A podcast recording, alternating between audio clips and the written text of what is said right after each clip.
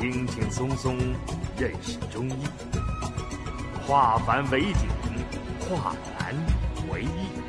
欢迎收听《中医里的智慧》。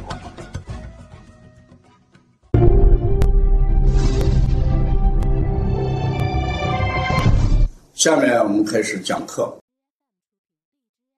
再看望发，中医讲法为血之余，人这个头发一定与血液有关。如果头发发黑正常，气血足；过早的头发白，就气血不足了。我在里面瞧一个孩子，他这个头发上有白头发。妈妈就很焦虑，说这个孩子，你看这么小的五六岁，头发都白了，什么原因？气血不足吗？气血不足是什么原因？我们说过一句话：脾为气血生化之源啊。如果一个人的这个脾胃弱的话，气血就生化无源，没有源泉，就像一个水井一样，没有源头的水就。枯竭了，没有源泉的这个泉水也就枯竭了。我们要调孩子的白发，一定要健脾。孩子脾胃功能强大了，气血就足了，气血生化就有源泉，头发就不白。如果头发发黄的什么原因？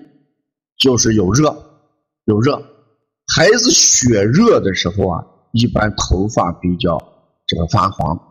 我在这里面瞧过一个血燥血热的湿疹，这个孩子的头发一直是软黄啊。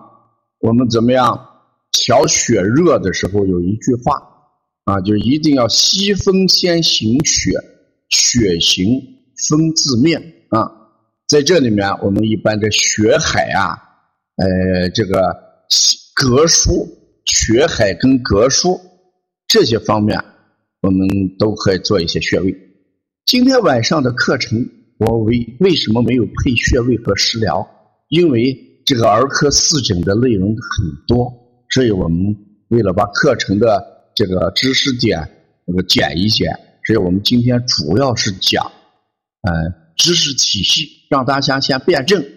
有了这个辩证，用什么样的穴位，甚至食疗，甚至怎么什么样的这个中药材泡的饮。饮料、饮水来喝，这等到我们在以后的课程当中继续来讲啊。如果头发稀，什么原因？血虚。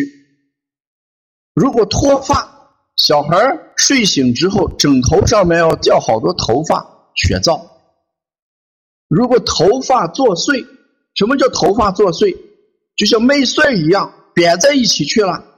自然的扁在一起，绣在一起去了，这就叫头发作祟。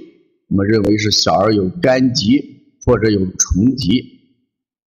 如果这个小孩的头发枯而且少，什么原因？一定是脾虚症。那脾虚症，这个零二六马红珍这个学员就问到：这个大人掉发啊，也是血燥吗？一般脱发都是血燥。